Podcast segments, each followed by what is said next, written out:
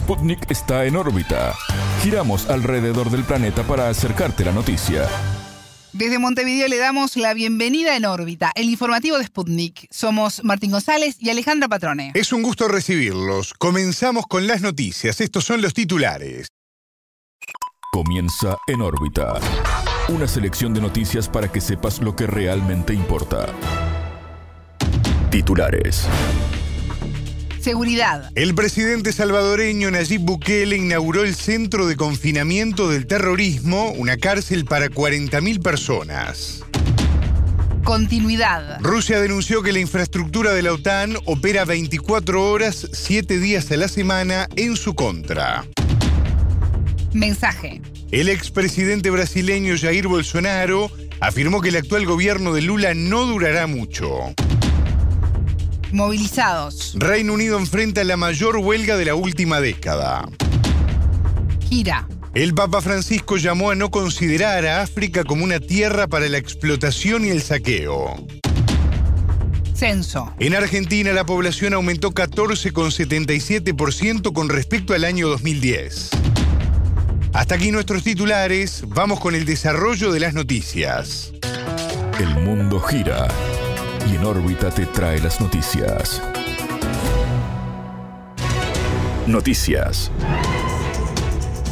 Seguridad. El presidente de El Salvador, Nayib Bukele, celebró la importancia de haber inaugurado el Centro de Confinamiento del Terrorismo conocido como SECOT. Vía Twitter, el mandatario resaltó el valor de la gigantesca obra realizada en tan solo siete meses. La cárcel puede albergar 40.000 reclusos con el fin de profundizar la lucha contra las pandillas, medida que ha sido una bandera del gobierno. El 27 de marzo pasado, el Ejecutivo activó el régimen de excepción en todo el país, prorrogado hasta 10 veces en un esfuerzo de combatir una ola de homicidios. El mandatario destacó el impacto de la medida y aseguró que los crímenes han caído de forma considerable. Bukele es el presidente de mayor aprobación de América Latina, con 88%, por la reducción de la inseguridad en un país azotado por la violencia de las pandillas. En 2022 el país quedó en 7,8 homicidios por cada 100.000 personas, por debajo de la media internacional establecida en 8 por Naciones Unidas. En 2019 la tasa de homicidios había sido de 38 por cada 100.000 habitantes. En órbita habló con el político, diplomático y analista político salvadoreño Rubén Zamora. Para el entrevistado el anuncio del mandatario se inscribe dentro de sus avances en el combate al crimen, algo cierto, pero con matices. Yo creo que es parte de la política del gobierno, pues, por un lado, de generar de que le está trayendo la paz, ¿verdad? Al país, ¿verdad? Solo que tiene ya, ya está llegando a los 100 mil personas presas. Cuando lo que tenemos ahorita es que las pandillas lo que han hecho es replegarse a Guatemala y están creando un serio problema allí y a Honduras también, a que son los dos países pues más cercanos de nosotros. Y se todavía continúan desarrollando ya en menor medida el que le exigen a la gente que les pague disque por mantenerles en paz, no en paz, sino en seguridad. Todo eso entonces, eso ha bajado pero el problema es que el problema no se resuelve. Los GANs siguen existiendo en nuestro país y operando en retirada, eso sí. Según Zamora, desde su punto de vista, el problema de la seguridad no se resuelve solo con represión, porque el fenómeno tiene una raíz social. La alternativa pasa por enfrentar el problema no solo en términos de querer resolverlo con la policía y ahora con la Fuerza Armada contra ellos, que efectivamente tiene resultados inmediatos, pero no termina con el problema real que se tiene. Eso es que el, fenómeno de las maras o gangs aquí en El Salvador tiene una raíz social muy fuerte. Primero, porque esto vino de parte de Estados Unidos para acá, porque allá fue pues que lo empezaron a hacer los salvadoreños en, Los Ángeles, porque para defender a su gente. Y a partir de allí, pues esto fue caminando a una delincuencia los líderes del, de la Mara allá en Estados Unidos los mandó, los Estados Unidos los mandaron de vuelta al Salvador sin ni siquiera decirle una palabra qué gente estaban devolviendo de Estados Unidos a las autoridades. Y aquí ellos se fueron desarrollando en un ambiente mucho más propicio para estas cosas como es la existencia de una enorme pobreza en el país. Para el analista, la situación a la que llegó la nación centroamericana responde a una responsabilidad histórica del sistema político local. Eso es evidente en nuestro país. ¿Ya? Mire, esto empezó allá, en tiempo de la guerra empezó, pero se empezó a desarrollar más a partir de los acuerdos de paz. Primero los gobiernos ni lo voltearon a ver el problema, a pesar de que se decía, mire, este problema va a crecer, pues nada, cuando empezaron a ver que ya era masivo, entonces empezaron a reaccionar con policía. Y eso ha sido a lo largo de los 20 años que ha estado el gobierno de, de Arena, estuvo el gobierno del Partido Conservador Arena y de los 10 años que estuvo el FMLN. Escuchábamos al político, diplomático y analista salvadoreño Rubén Zamora. Continuidad. Rusia denunció que toda la infraestructura militar y de inteligencia de la OTAN opera las 24 horas de los 7 días de la semana en su contra. Esa infraestructura incluye aviones de reconocimiento, constelaciones de satélites, operando a favor de los intereses de Ucrania, afirmó el Kremlin. Esto crea condiciones bastante especiales, hostiles para nosotros, que no podemos dejar pasar, comentó el vocero Dmitry Peskov. En relación con la llegada de tanques avanzados de Occidente a Ucrania, Moscú afirmó que arderán en las zonas de combate. De acuerdo con el portavoz del gobierno ruso, el posible suministro de Estados Unidos de misiles de largo alcance a Kiev no cambiará el curso de la operación especial rusa. El 24 de febrero, el presidente ruso Vladimir Putin anunció el lanzamiento de la acción militar en el país vecino del oeste. E indicó que la meta es defender a las repúblicas populares de Donetsk y Lugansk frente al genocidio cometido por parte de Kiev. Moscú ha denunciado que Estados Unidos y países de la OTAN se implicaron en conflicto con el envío de enormes cantidades de armamento a las tropas ucranianas. Rusia asegura que este suministro no contribuye al éxito de las negociaciones ruso-ucranianas y tiene un efecto negativo. El Kremlin sostiene que hoy no hay planes para entablar conversaciones sobre esta crisis entre Putin y el presidente estadounidense Joe Biden. Rusia centra su misión de avanzar en la operación militar y en el cumplimiento de sus objetivos que incluyen desnazificar y desmilitarizar Ucrania. Lejos. El expresidente brasileño Jair Bolsonaro afirmó que el gobierno de su sucesor, Luis Ignacio Lula da Silva, no durará mucho. El exmandatario agregó que mientras permanezca en Estados Unidos seguirá activo políticamente pese a las investigaciones de la justicia brasileña en su contra. Bolsonaro es investigado como presunto instigador de los asaltos a las instituciones de los tres poderes en la capital, Brasilia, el pasado 8 de enero. El político participó de un acto organizado en su honor en la ciudad norteamericana de Orlando, donde permanece mientras tramita su visa por seis meses más. En ese encuentro sostuvo que tiene confianza en el nuevo Congreso instalado en Brasil, donde sus partidarios son mayoría. En órbita entrevistó a Alicio Raimundo, profesor de Economía Internacional de las Facultades de Campinas. Para el analista, esta aparición de Bolsonaro es un intento de mantenerse vigente como la principal figura de la oposición a Lula. En los últimos días, eh, la presión del, eh, Supremo Tribunal Federal sobre él eh, ha sido muy grande, como por ejemplo la prisión de su exministro Anderson Torres, otras actitudes y otras cuestiones que atingen al presidente directamente, como por ejemplo la cuestión de los indígenas y anomames los genocidios que se supone que tú le si ocurrió o está ocurriendo eh, contra este pueblo eh, y que tiene en Bolsonaro una figura clave. Yo pienso que Bolsonaro está reaccionando, Bolsonaro está eh, intentando ganar terreno, ganar espacio para poder mantenerse a tona y mantenerse como una figura clave de la oposición a Lula. Por otra parte, el experto se refirió a la afirmación del expresidente de que el gobierno de Lula en funciones desde el primero de enero no durará mucho. En tal sentido, afirmó que más allá de ser una amenaza, es una bravuconada de alguien que se siente desesperado por sus posibilidades de ir a prisión. Por un lado, es una, una bravata y por otro lado, es una amenaza, de facto. Pero mucho más una bravata, mucho más algo que viene de, de, de quien se sabe eh, casi desesperado con la inminencia de su prisión.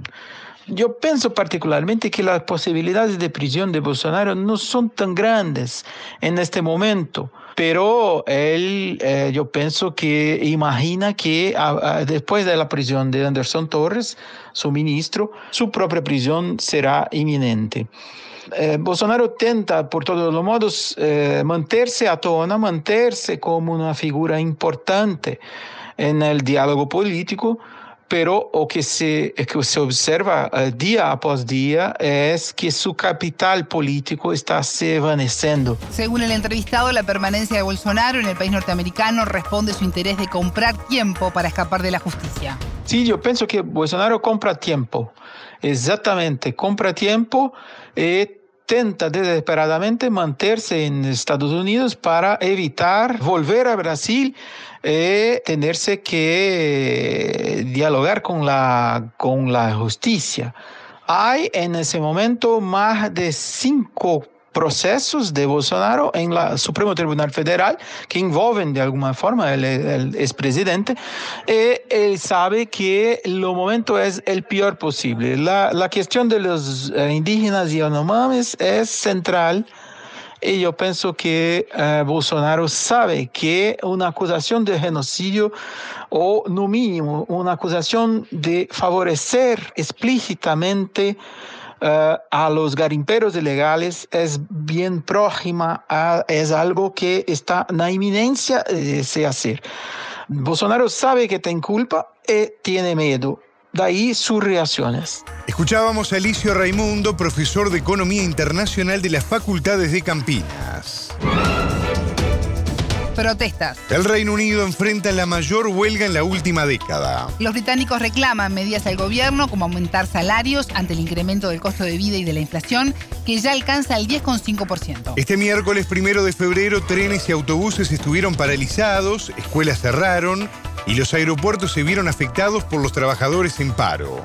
En el caso de la educación, unas 20.000 escuelas no abrieron en Inglaterra y Gales. El sector anunció siete días de huelga para los meses de febrero y marzo. Sindicatos calcularon de que en la huelga participaron unos 500.000 empleados. Este jueves 2 de febrero se cumplirán los primeros 100 días del gobierno del primer ministro conservador, Rishi Sunak. A la crisis económica se suma el tercer aniversario del Brexit, la traumática salida del Reino Unido de la Unión Europea. La nueva huelga es la más importante desde los años 2011 y 2012. En ese entonces, los británicos reclamaron contra el gobierno de David Cameron, impulsor de una reforma de las pensiones. Por otra parte, en Francia el gobierno insistirá en efectuar su reforma de las pensiones a pesar de las masivas protestas ciudadanas del martes 31 de enero. Las autoridades afirman que fueron 1,2 millones de personas en las calles, en tanto el sindicato, CGT, elevó el número a 2,8 millones. El ejecutivo de Manuel Macron aspira a cambiar la edad de jubilación de 62 a 64 años, acción que ha provocado el rechazo de los trabajadores. De no efectuarse la reforma, el actual gobierno asegura que el país va a perder, hacia 2030, más de 15 mil millones de euros. Gira. El Papa Francisco llamó a no considerar a África como una tierra para la explotación y el saqueo. En su visita a la República Democrática del Congo, el pontífice brindó una misa ante más de un millón de personas. El evento masivo en un país donde 50% de su población es católica se realizó en la explanada del aeropuerto de Dolo en Kinshasa. En la ciudad de unos 15 millones de habitantes, miles de personas pasaron la noche en el lugar para poder asistir a la ceremonia. El gobierno decretó día festivo este miércoles primero de febrero a raíz de la presencia del Papa. No toque en la República Democrática del Congo, no toque en África y que ésta protagonice su propio destino declaró Francisco. El pontífice calificó el país como lleno de vida, aunque golpeado por la violencia como un puñetazo en el estómago. El Papa lamentó los conflictos internos y desplazamientos forzados en la nación. Como parte de su visita a África, el Papa también visitará Sudán del Sur, según informó el Vaticano. Datos. La población argentina aumentó 14,77% con respecto al año 2010, según revela la información preliminar del censo realizado a mitad de 2022. Según anunció el Instituto Nacional de Estadística y Censos, INDEC, Los habitantes del país sudamericano son 46.044.703. Mientras que en 2010 se registraron 40.117.096 personas. 51,76% de la población son mujeres y el 48,22 hombres, lo que equivale a 1,6 millones más de población femenina. El director del INDEC, Marco Labaña, dio más detalles de los datos recabados en conferencia de prensa.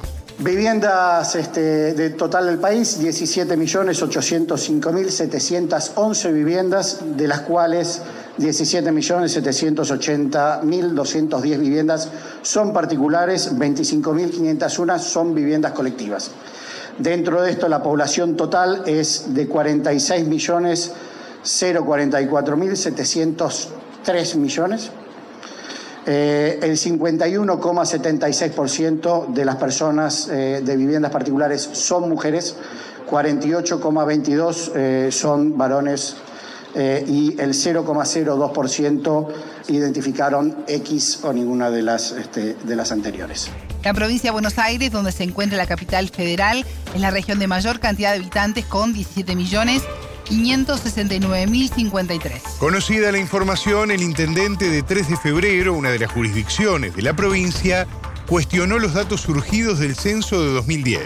De acuerdo con Diego Valenzuela, las cifras de otra zona, conocida como La Matanza, fueron adulteradas, lo que influyó en la asignación de recursos. El censo realizado entre marzo y mayo de 2022 fue el primero que combinó la visita casa por casa y la posibilidad de que cada persona completara sus datos vía Internet.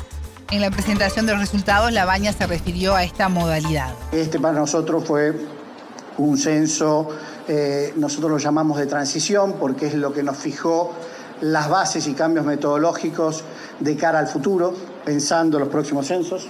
El censo digital, que al principio no sabíamos cómo la población iba a recibir esta nueva herramienta, porque era la primera vez que se iba a hacer, la verdad que ha sido un éxito rotundo que hemos podido implementar, el 55,28% de la población contestó el censo digital. El jerarca dijo que más de la mitad de la población eligió censarse vía Internet, lo cual consideró como un empuje para crear nuevas herramientas digitales en ese sentido. Se cubrió el 98,6% de los segmentos. Eh, esto, créanme que a nivel internacional es un nivel extremadamente bueno. Eh, a nivel internacional este, se habla más o menos de una cobertura del 98%, un poquito menos del 98%. Nosotros tuvimos una cobertura por arriba de eh, lo que son los parámetros internacionales, con lo cual estamos muy contentos del operativo que se ha realizado. Escuchábamos al director del Instituto Nacional de Estadística y Censos de Argentina, Marco Labaña.